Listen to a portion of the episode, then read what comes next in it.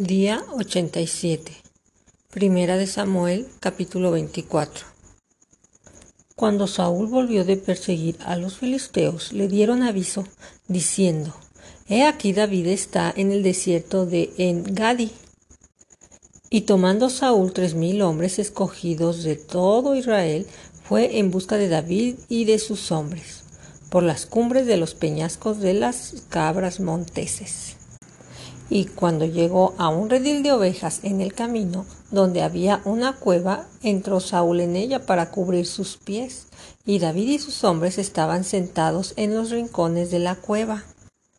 Entonces los hombres de David le dijeron, He aquí el día de que te dijo Jehová, He aquí que entrego a tu enemigo en tu mano y harás con él como te pareciere.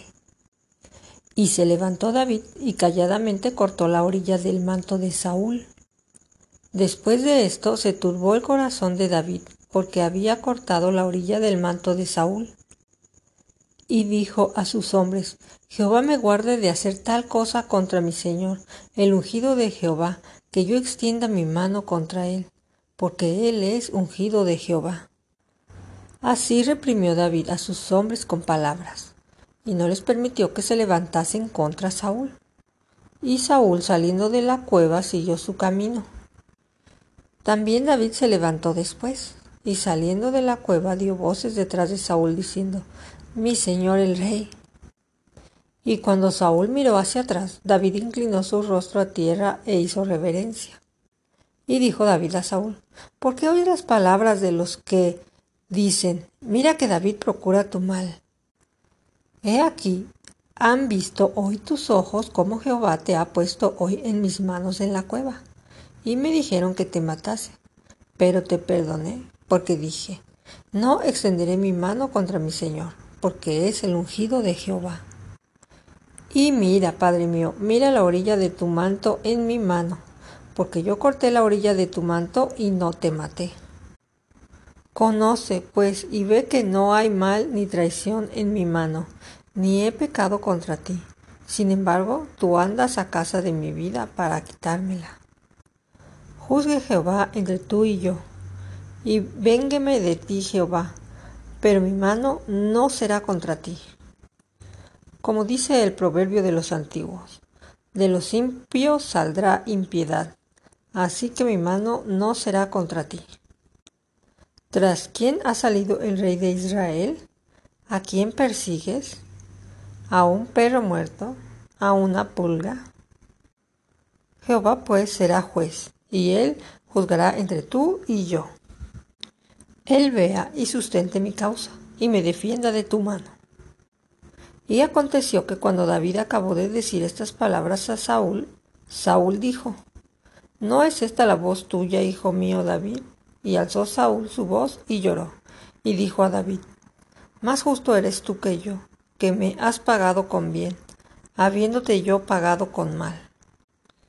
Tú has mostrado hoy que has hecho conmigo bien, pues no me has dado muerte, habiéndome entregado Jehová en tu mano. Porque ¿quién hallará a su enemigo y lo dejará sano y salvo? Jehová te pague con bien por lo que en este día has hecho conmigo. Y ahora, como yo entiendo que tú has de reinar y que el reino de Israel ha de ser en tu mano firme y estable, Júrame, pues ahora por Jehová, que no destruirás mi descendencia después de mí, ni borrarás mi nombre de la casa de mi padre. Entonces David juró a Saúl. Y se fue Saúl a su casa y David y sus hombres subieron al lugar fuerte. Capítulo 25 Murió Samuel y se juntó todo Israel, y lo lloraron y lo sepultaron en su casa en Ramá. Y se levantó David y fue al desierto de Parán. Y en Maón había un hombre que tenía su hacienda en Carmel, el cual era muy rico, y tenía tres mil ovejas y mil cabras. Y aconteció que estaba esquilando sus ovejas en Carmel. Y aquel varón se llamaba Nabal, y su mujer Abigail. Era aquella mujer de buen entendimiento y de hermosa apariencia, pero el hombre era duro y de malas obras, y era del linaje de Caleb. Y oyó David en el desierto que Nabal esquilaba sus ovejas. Entonces envió David diez jóvenes y les dijo, Subid a Carmel e id a Nabal, y saludadle en mi nombre, y decidle así, Sea paz a ti, y paz a tu familia, y paz a todo cuanto tienes. He sabido que tienes esquiladores. Ahora tus pastores han estado con nosotros, y no les tratamos mal, ni les faltó nada en todo el tiempo que han estado en Carmel. Pregunta a tus criados, y ellos te lo dirán. Hallen por tanto estos jóvenes gracia en tus ojos, porque hemos venido en buen día. Te ruego que des lo que tuvieres a mano a tus siervos y a tu hijo David. Cuando llegaron los jóvenes enviados por David, diciendo a Nabal todas estas palabras en nombre de David, y callaron. Y Nabal respondió a los jóvenes enviados por David y dijo, ¿Quién es David? ¿Y quién es el hijo de Isaí? Muchos siervos hay hoy que huyen de sus señores. ¿He de tomar yo ahora mi pan, mi agua y la carne que he preparado para mis esquiladores y darla a hombres que no sé de dónde son? Y los jóvenes que había enviado David se volvieron por su camino y vinieron y dijeron a David todas estas palabras. Entonces David dijo a sus hombres, Cíñanse cada uno su espada. Y se ciñó cada uno su espada. También David se ciñó su espada. Y subieron tras David como cuatrocientos hombres, y dejaron doscientos con el bagaje. Pero uno de los criados dio aviso a Abigail, mujer de Nabal, diciendo, He aquí David envió mensajeros del desierto que saludasen a nuestro amo, y él los ha saherido. Y aquellos hombres han sido muy buenos con nosotros, y nunca nos trataron mal, ni nos faltó nada en todo el tiempo que anduvimos con ellos, cuando estábamos en el campo. Muro fueron para nosotros de día y de noche, todos los días que hemos estado con ellos apacentando las ovejas. Ahora pues reflexiona y ve lo que has de hacer, porque el mal está ya resuelto contra nuestro amo y contra toda su casa, pues él es un hombre tan perverso que no hay quien pueda hablarle. Entonces Abigail tomó luego doscientos panes, dos cueros de vino, cinco ovejas guisadas, cinco medidas de grano tostado, cien racimos de uvas pasas y doscientos panes de higos secos, y los cargó en sus asnos. Y dijo a sus criados, Id delante de mí, y yo os seguiré luego. Y nada declaró a su marido Naval y montando un asno descendió por una parte secreta del monte, y he aquí David y sus hombres venían frente a ella, y ella le salió al encuentro.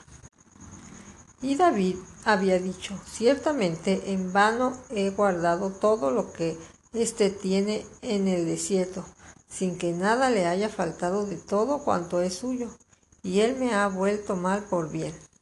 Así haga Dios a los enemigos de David y aún les añada, que de aquí a mañana, de todo lo que fue suyo, no he de dejar con vida ni un varón. Y cuando Abigail vio a David, se bajó prontamente del asno, y postrándose sobre su rostro delante de David, se inclinó a tierra, y se echó a sus pies, y le dijo, Señor mío, sobre mí sea el pecado, mas te ruego que permitas que tu sierva hable a tus oídos y escuche las palabras de tu sierva. No haga caso ahora mi señor de ese hombre perverso de Naval, porque conforme a su nombre así es. Él se llama Naval, y la insensatez está con él. Mas yo tu sierva no vi a los jóvenes que tú enviaste. Ahora pues, Señor mío, vive Jehová, y vive tu alma que Jehová te ha impedido el venir a derramar sangre y vengarte por tu propia mano. Sean pues como Nabal tus enemigos, y todos los que procuran mal contra mi Señor. Y ahora este presente que tu sierva ha traído a mi Señor se ha dado a los hombres que siguen a mi Señor. Yo te ruego que perdones a tu sierva esta ofensa, pues Jehová de cierto hará casa estable a mi Señor, por cuanto mi Señor pelea las batallas de Jehová y mal no se ha hallado en ti en tus días. Aunque alguien se haya levantado para perseguirte y atentar contra tu vida, con toda la vida de mi Señor será ligada en el haz de los que viven delante de Jehová tu Dios, y él arrojará la vida de tus enemigos como de en medio de la palma de una onda. Y acontecerá que cuando Jehová haga con mi Señor conforme a todo el bien que ha hablado de ti, y te establezca por príncipe sobre Israel, entonces, Señor mío, no tendrás motivo de pena ni remordimientos por haber derramado sangre sin causa, o por haberte vengado por ti mismo. Guárdese pues mi Señor, y cuando Jehová haga bien a mi Señor, acuérdate de tu sierva. Y dijo David a Abigail, Bendito sea Jehová Dios de Israel que te envió para que hoy me encontrases. Y bendito sea tu razonamiento y bendita tú, que has estorbado hoy de ir a derramar sangre y a vengarme por mi propia mano. Porque vive Jehová, Dios de Israel, que me ha defendido de hacerte mal, que si no te hubieras dado prisa a venir a mi encuentro, de aquí a mañana no le hubiera quedado con vida a Nabal ni un varón. Y recibió David de su mano lo que le había traído, y le dijo, Sube en paz a tu casa, y mira que he oído tu voz, y te he tenido respeto. Y Abigail volvió a Nabal, y he aquí que él tenía banquete en su casa como banquete de rey, y el corazón de Nabal estaba alegre, y estaba completamente ebrio, por lo cual ella no le declaró cosa alguna hasta el día siguiente. Pero por la mañana, cuando ya Naval se le había pasado los efectos del vino, le refirió su mujer estas cosas, y desmayó su corazón en él, y se quedó como una piedra. Y diez días después Jehová hirió a Nabal, y murió.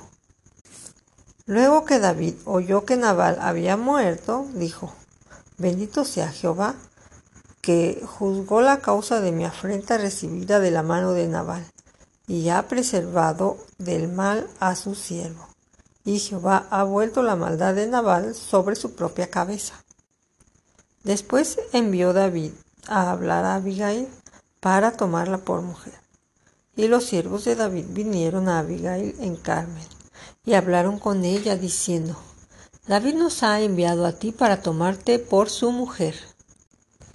Y ella se levantó e inclinó su rostro a tierra diciendo, He aquí tu sierva, que será una sierva para levantar los pies de los siervos de mi señor. Y levantándose luego Abigail con cinco doncellas que le servían, montó en un asno y siguió a los mensajeros de David, y fue su mujer. También tomó David a Ainoam de Jezreel, y ambas fueron sus mujeres porque Saúl había dado a su hija Mical, mujer de David, a Palti, hijo de Lais, que era de Galim. Capítulo 26 Vinieron los cifeos a Saúl en Gaba diciendo, ¿No está David escondido en el collado de Aquila al oriente del desierto? Saúl entonces se levantó y descendió al desierto de Sif llevando consigo tres mil hombres escogidos de Israel para buscar a David en el desierto de Sif. Y acampó Saúl en el collado de Aquila, que está al oriente del desierto, junto al camino. Y estaba David en el desierto, y entendió que Saúl le seguía en el desierto. David, por lo tanto, envió espías, y supo con certeza que Saúl había venido. Y se levantó David y vino al sitio donde Saúl había acampado. Y miró David el lugar donde dormía Saúl y Abner, hijo de Ner, general de su ejército. Y estaba Saúl durmiendo en el campamento, y el pueblo estaba acampado en derredor de él. Entonces David dijo a Ahimelech Eteo y a Abisai, hijo de Sarbia, hermano de Joab, ¿quién descenderá conmigo a Saúl en el campamento? Y dijo Abisai, yo descenderé contigo. David pues y Abisai fueron de noche al ejército, y he aquí que Saúl estaba tendido durmiendo en el campamento, y su lanza clavada en la tierra en su cabecera, y Abner y el ejército estaban tendidos alrededor de él. Entonces dijo Abisai a David, Hoy ha entregado Dios a tu enemigo en tu mano. Ahora pues déjame que le hiera con su lanza y lo enclavaré en la tierra de un golpe, y no le daré segundo golpe. Y David respondió a Abisai, no le mates, porque ¿quién extenderá su mano contra el ungido de Jehová y será inocente? Dijo además David, vive Jehová, que si Jehová no lo hiere, o su día llegue para que muera, o descendiendo en batalla perezca, Guárdeme Jehová de extender mi mano contra el ungido de Jehová. Pero toma ahora la lanza que está a su cabecera y la vasija de agua y vámonos. Se llevó pues David la lanza y la vasija de agua de la cabecera de Saúl y se fueron. Y no hubo nadie que viese, ni entendiese, ni velase, pues todos dormían porque un profundo sueño enviado de Jehová había caído sobre ellos.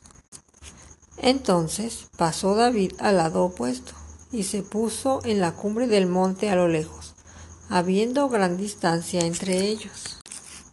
Y dio voces David al pueblo, y Abner, hijo de Ner, diciendo, ¿No respondes, Abner?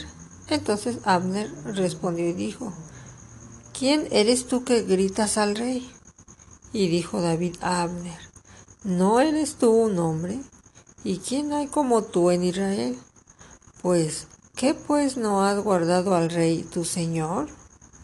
Porque uno del pueblo ha entrado a matar a tu señor el rey. Esto que has hecho no está bien.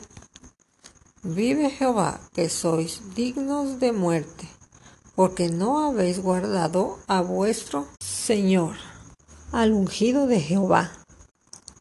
Mira pues ahora dónde está la lanza del rey y la vasija de agua que estaba a su cabecera. Y conociendo Saúl la voz de David, dijo, ¿No es esta tu voz, hijo mío, David? Y David respondió, Mi voz es, Rey, Señor mío. Y dijo, ¿por qué persigue así mi Señor a su siervo? ¿Qué ha hecho? qué mal hay en mi mano. Ruego, pues, que el rey mi señor oiga ahora las palabras de su siervo. Si Jehová te incita contra mí, acepte la ofrenda. Mas si fueren hijos de hombres, malditos sean ellos en presencia de Jehová, porque me han arrojado hoy para que no tenga parte en la heredad de Jehová, diciendo, Ve y sirve a dioses ajenos. No caiga pues ahora mi sangre en tierra delante de Jehová, porque ha salido el rey de Israel a buscar una pulga, así como quien persigue un perdiz por los montes. Entonces dijo Saúl, he pecado, vuélvete, hijo mío David, que ningún mal te haré más, porque mi vida ha sido estimada preciosa hoy a tus ojos. He aquí yo he hecho neciamente y he errado en gran manera. Y David respondió y dijo, He aquí la lanza del rey. Pase acá uno de los criados y tómela. Y Jehová pague a cada uno su justicia y su lealtad, pues Jehová te había entregado hoy en mi mano. Mas yo no quise extender mi mano contra el ungido de Jehová. Y he aquí, como tu vida ha sido estimada preciosa hoy a mis ojos, así sea mi vida a los ojos de Jehová, y me libre de toda aflicción. Y Saúl dijo a David, Bendito eres tú, hijo mío David, sin duda emprenderás tu cosa grande y prevalecerás. Entonces David se fue por su camino, y Saúl se volvió a su lugar.